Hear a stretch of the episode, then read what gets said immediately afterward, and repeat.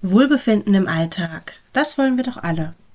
Eine ganzheitliche Yoga-Praxis kann sehr dazu beitragen, denn dabei werden Aktivitäten und Verhaltensweisen umgesetzt, die allgemein als gesund und wohlbefindensfördernd gelten.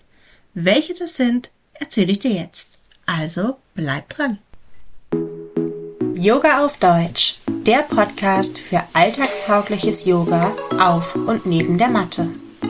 Ich bin Stefanie, Yogalehrerin, Alltagsexpertin und deine beste Freundin auf dem Weg zur Selbstverwirklichung. Hier dreht sich alles um eine feminine Yoga-Praxis für den deutschen Alltag. Los geht's!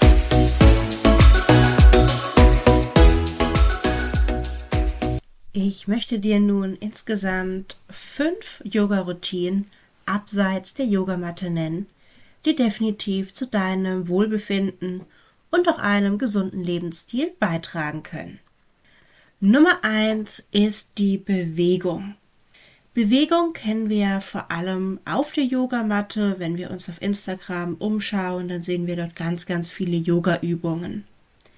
Mit Bewegung meine ich nun aber nicht unbedingt Yoga auf der Matte, sondern das kann eben auch ein Spaziergang sein. Generell sagt man, dass die Yoga-Praxis vor allem am Morgen besonders wirksam ist. Ich persönlich finde das auch. Man startet den Tag einfach mit einem ja positiven Mindset, entspannt und natürlich mit ganz viel Me-Time. Das Ganze kann aber auch geschehen durch zum Beispiel einen Spaziergang. Oder vielleicht möchtest du auch einfach tanzen. Kleine Erinnerung, beim Yoga geht es darum, die Gedanken zu beruhigen. Ob du das durch die typische Asana-Praxis machst, durch Tanzen, einen Spaziergang oder etwas anderes, das bleibt vollkommen dir überlassen. Nummer zwei ist die Ernährung. Ja, die yogische Ernährung ist vor allem vegetarisch denn auch hier spielt das Thema Gewaltfreiheit zum Beispiel eine große Rolle. Gewaltfreiheit einmal bezogen auf den Fleischkonsum, aber natürlich auch auf Dinge wie Fairtrade oder eben einfach ein menschen- und tierwürdiger Anbau. Stichwort Abholzung des Regenwaldes zum Beispiel. Du siehst also, hier könnten ganz, ganz viele Themen eine Rolle spielen. Vielleicht ernährst du dich längst vegetarisch oder sogar vegan. Wenn noch nicht, dann probier doch einfach mal neue Rezepte aus. Vielleicht schmecken die ja doch besser als gedacht. Außerdem gehört dazu auch das sessionale bzw. regionale Einkaufen und Kochen. Zudem sollten die Speisen auch leicht verdaulich sein. Dabei wird sich vor allem auch am Ayurveda, der Schwesterwissenschaft des Yoga, orientiert die sich als traditionelle Heilkunst vor allem auch auf die Ernährung und aber auch das ganze Leben natürlich bezieht. Da die Ernährung allerdings sehr im Fokus steht beim Ayurveda, spielt sie auch hier in Anlehnung an das Yoga eine große Rolle. Dabei geht es eben vor allem darum, laut deinem Dosha, laut deiner Konstitution, eine Ernährungs- und Lebensweise zu folgen, die zu deinem Wohlbefinden beiträgt. Punkt Nummer drei wäre die Reinigung. Und mit Reinigung meine ich jetzt nicht nur, dass du zu Hause putzt und aufräumst, sondern auch eine Reinigung sozusagen von innen, also deines Körpers. Dass wir uns morgens und auch abends die Zähne putzen, das ist, glaube ich, relativ etabliert und logisch. Aber hast du schon mal Zungenschaben probiert? Ich weiß, das klingt ein bisschen komisch und ganz ehrlich, ja, es fühlt sich auch ein bisschen komisch an. Aber das, was wir vor allem nachts, aber auch tagsüber produzieren, was von unserem Körper ausgeschieden wird, das können wir dadurch auch über die Zunge abschaben. Darum heißt das Zungenschaben. Dieser Zungenschaber, den gibt es in verschiedenen Ausführungen. Ich würde die einen aus Metall empfehlen und dieser wird ganz vorsichtig von hinten nach vorne über die Zunge gezogen. Und dabei wirst du eben merken und auch sehen, dass sich der Zungenbelag lösen lässt. Und das sind eben Stoffe, die wir nicht wieder runterschlucken wollen und in den Körper bringen wollen, sondern die wir aus unserem Körper ausscheiden oder wegbringen wollen.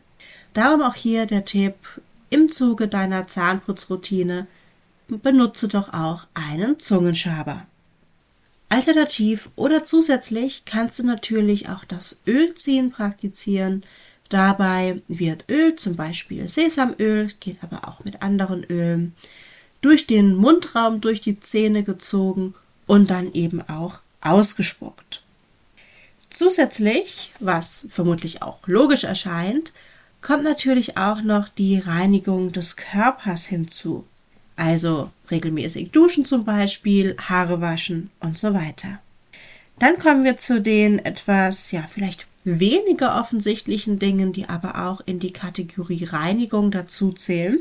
Zum Beispiel viel trinken oder aber auch die Bewegung. Also auch wirklich das in Gang bringen unseres Körpers, unserer Energien und zum Beispiel auch des Verdauungssystems. Punkt Nummer vier oder Routine Nummer vier ist die Achtsamkeit. Achtsamkeit können wir auf ganz unterschiedliche Arten und Weisen praktizieren und üben. Ein Beispiel wäre zum Beispiel der achtsame Spaziergang. Gehe doch einmal durch die Natur und lasse wirklich den Blick schweifen. Schaue dir Blätter, jetzt im Herbst besonders schön, zum Beispiel auch Kastanien, Haselnüsse, Pilze und was auch immer du noch so auf dem Weg siehst, mal ganz genau an.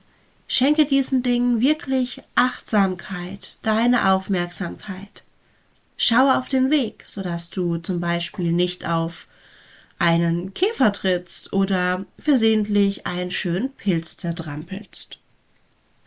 Außerdem können wir Achtsamkeit auch bei der Kommunikation üben. Wie sprichst du mit dir selbst? Wie sprichst du mit anderen? Versuche vielleicht mal äh, zum Anfang bei einem ganz bestimmten Gespräch oder mit einer ganz bestimmten Person besonders achtsam zu sein, dieser Person besonders gut zuzuhören und dich auch besonders klar und liebevoll auszudrücken. Und zu guter Letzt Punkt Nummer 5, das Selbststudium. Das Selbststudium oder über sich selbst lernen hat in der Yoga-Philosophie einen ganz großen Stellenwert. Das kannst du zum Beispiel durch eine Journaling-Praxis machen. Alternativ geht natürlich auch das Studieren und Lesen von philosophischen Texten, zu denen du dir dann Gedanken machst. Oder auch ganz einfach der Wille erstmal, sich überhaupt weiterentwickeln zu wollen und sich persönlich weiterzuentwickeln. Auch hierzu kannst du zum Beispiel Podcasts hören. Das tust du ja schon und vielleicht kann ich dich auch mit der ein oder anderen weiteren Folge inspirieren.